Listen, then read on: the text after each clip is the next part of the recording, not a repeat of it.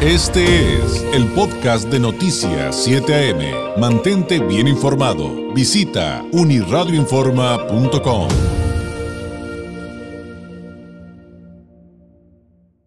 Le agradezco enormemente al maestro Gonzalo Manrique Ábalos nos tome la llamada, él es consultor y maestro en políticas públicas, director de IDBC Consultores, analista político y experto en campañas electorales. Gonzalo, ¿cómo estás? Muy buenos días. David, muy buenos días y a ti, a todo tu auditorio, los saludo con mucho gusto en esta mañana de lunes. ¿Cómo están? Muy bien, gracias, gracias.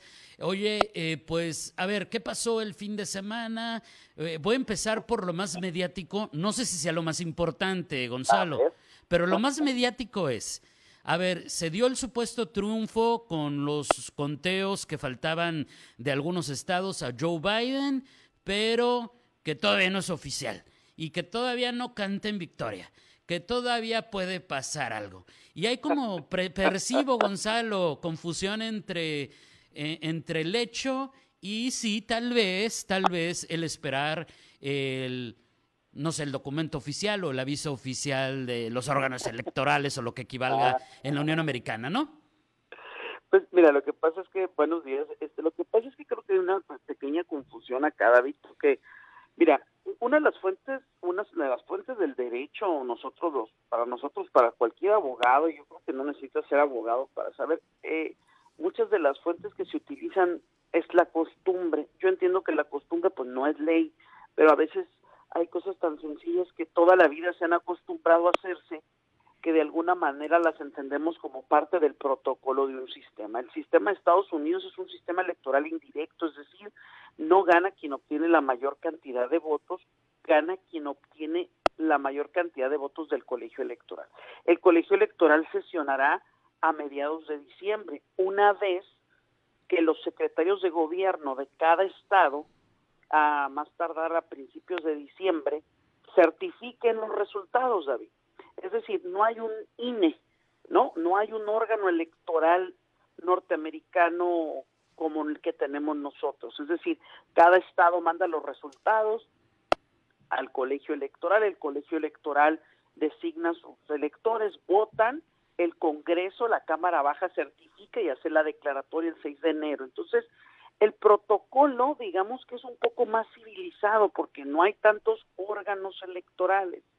Ahora bien, que quienes afanosamente estaban apoyando a Trump aquí en México, en Tijuana, en Estados Unidos, donde sea, y digan, no, es muy prematuro hacer una declaración porque legalmente, bueno, retomo el, el principal argumento que te decía, la costumbre, pero esta costumbre data desde los 1800 cuando John Adams, el segundo presidente norteamericano, concede la elección, concedes o hace una especie de discurso donde dice perdí a Thomas Jefferson. Entonces, históricamente lo hemos visto, David. Eh, Hillary Clinton fue la que se tardó más, 10 horas después de un día, en la noche después de mm, caer la sorpresa de perder contra Donald Trump, pero históricamente hasta Al Gore, la noche que, que cree perder, él dice que ha ganado Bush a la mañana se entera de que en Florida va perdiendo por 500 votos y se pide la revisión de la Florida, David.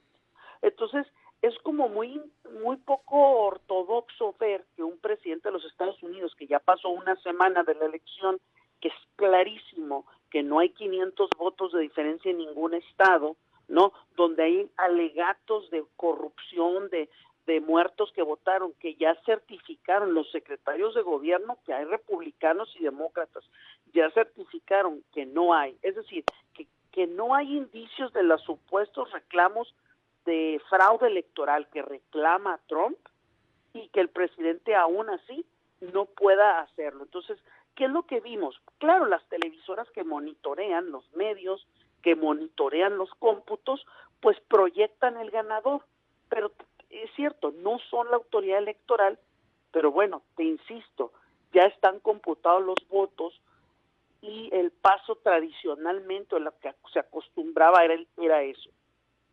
Entonces, estamos ante una disyuntiva histórica, como hace cuatro años, donde pues no sabemos qué va a decir el, el presidente actual Trump, pero creo que lo que vimos el sábado fue lo que se acostumbra, que se unja el nuevo presidente, el nuevo presidente será, el presidente electo será Joe Biden, y a mí sí me gustó verlo el sábado, sobre todo su discurso, y sobre todo que hoy ya se pone a trabajar, ¿no? Entonces, creo que pues es parte de la costumbre de la idiosincrasia norteamericana, y yo creo que tan es así que muchos presidentes incluso del mundo ya han felicitado al presidente electo Joe Biden, ¿no? Y todo esto que nos acabas de contar entre la costumbre, el protocolo de un presidente muy querido en un momento específico, etcétera, eh, es parte de esto que nos comentabas del famoso Peaceful Transition of Power. Sí, el, yo, eh, yo, si no lo lo, lo busqué, si no en todas, pero en la gran mayoría, Hillary Clinton, que fue la última, lo dijo claramente.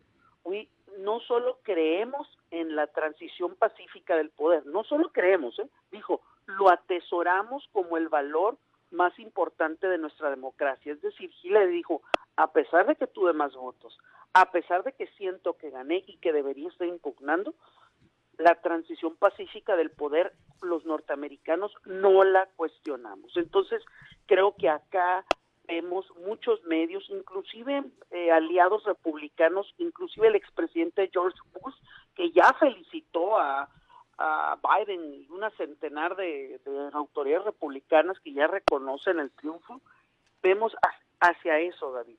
Eh, no poner en duda la transición democrática y de manera pacífica de un país. Creo que es muy importante. Creo que los mercados han respondido muy bien. en general el mundo ha respondido bien.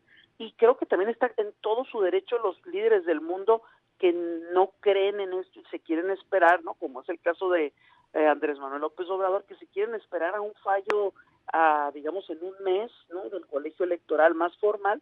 Eh, digo, es prudente, sí, digo, yo lo aconsejaría que lo que le cuando llega tu vecino, pues dice, hola vecino, no, mínimo saludarlo, ¿no? Pero pues ya es cosa de cada quien. Pero sí creo que este es un proceso que siempre han vivido los norteamericanos y es a lo que están acostumbrados, ¿no, David? A la transición pacífica del poder. Eso es sumamente interesante, es muy distinto a lo que estamos acostumbrados en México. Ahora, esto no quita que cada quien se tenga que preparar para lo que viene, Gonzalo, según entiendo. Por ejemplo, eh, ayer eh, haciendo algunas declaraciones Joe Biden después de ir a, a misa y a la tumba de su hijo respecto a cuáles serán sus prioridades y quién conformará su equipo justamente de transición. Sí, fíjate que no, ayer estaba yo tratando de leer, creo que ha ido a ver la tumba de su hija, ¿no, David? Este, habrán de recordar que eh, se le muere en un accidente eh, vísperas de Navidad la primera esposa y la hija, le sobreviven dos hijos y luego se le muere en el 2015 un hijo. Entonces nomás tiene un hijo, ¿eh? se le han muerto dos, pero lo que no sé es eso. Pero sí, David, lo que sigue es la transición. Eh, el Senado no lo ganan los demócratas, la Cámara Baja la ganan los demócratas moderadamente. ¿Qué te quiero decir?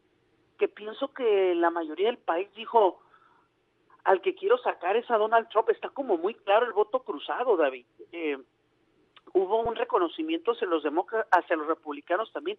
El país tampoco quiere transitar hacia el extremo.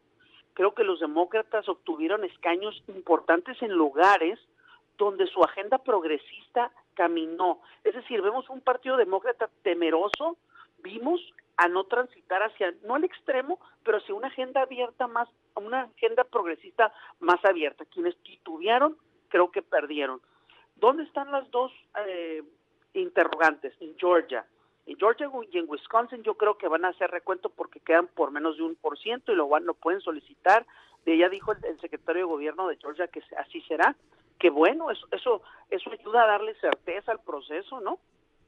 Pero aún así los números no le dan a Trump, ¿no? Entonces, el 5 de enero, ya lo platicaremos si quieres en las próximas semanas, se van a volver a competir las dos senadurías de Georgia porque bajo las reglas de aquel estado no quedaron con el 50% de la votación, se habrá una segunda vuelta y ya definiéndose esas dos, sabremos si el Senado queda 50 demócratas, 50 republicanos, tomando en cuenta que el vicepresidente tiene el voto 101, ¿no? El, decisivo. Entonces, Mitch McConnell, que seguramente va a ser el líder de la bancada de republicana y, líder del Senado, lleva muy buena relación, pudieron sacar muy buenos acuerdos cuando Obama era presidente, creo que así lo van a seguir haciendo, creo que será una agenda muy moderada y creo que el mensaje de, Biden fue muy claro, ¿no? La eh, unir, unir a los que no votaron por él, que le dieran una oportunidad a los que no votaron por él, un mensaje mucho más unificador, que creo que eso es lo que los norteamericanos al final de cuentas esperaban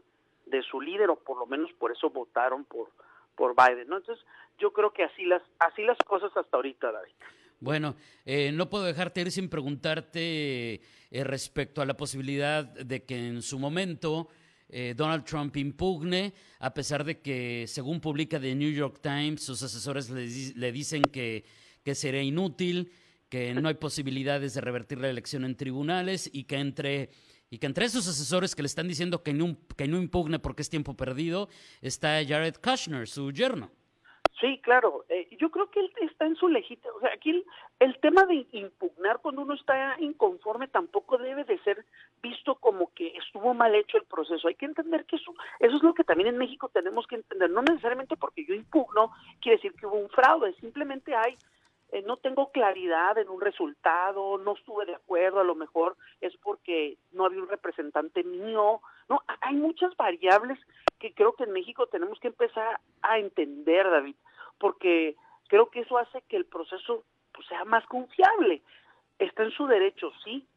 Eh, hay que recordar que George, George Bush lo impugna por, por, se lo impugna Al Gore por 500 votos, acá hay diferencias de miles de miles de votos, o sea, no veo cómo las pueda revertir. Ya los secretarios de gobierno que certifican han adelantado que no votaron muertos, que aún tienen separadas las boletas eh, por correo dudosas, que están haciendo que la gente vaya y revise su firma, etcétera, etcétera, etcétera, ¿no? Este, pero creo que está en su derecho. Lo que pasa es que no estábamos acostumbrados a eso, estábamos acostumbrados que una persona diga, no, pues definitivamente perdí, voy a hacer lo que tradicionalmente se hace por el bien del país y la transición pacífica, que es felicitar al, que sí ganó, ¿no? Entonces, pues estamos viendo algo atípico, David, para la cultura democrática norteamericana, pero yo creo que no va a cambiar en nada el resultado.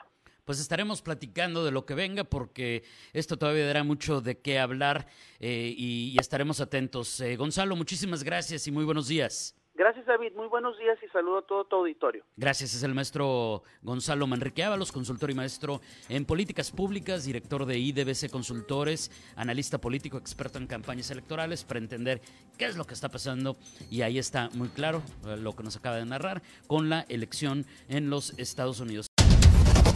Este fue el podcast de Noticias 7am. Mantente bien informado. Visita unirradioinforma.com.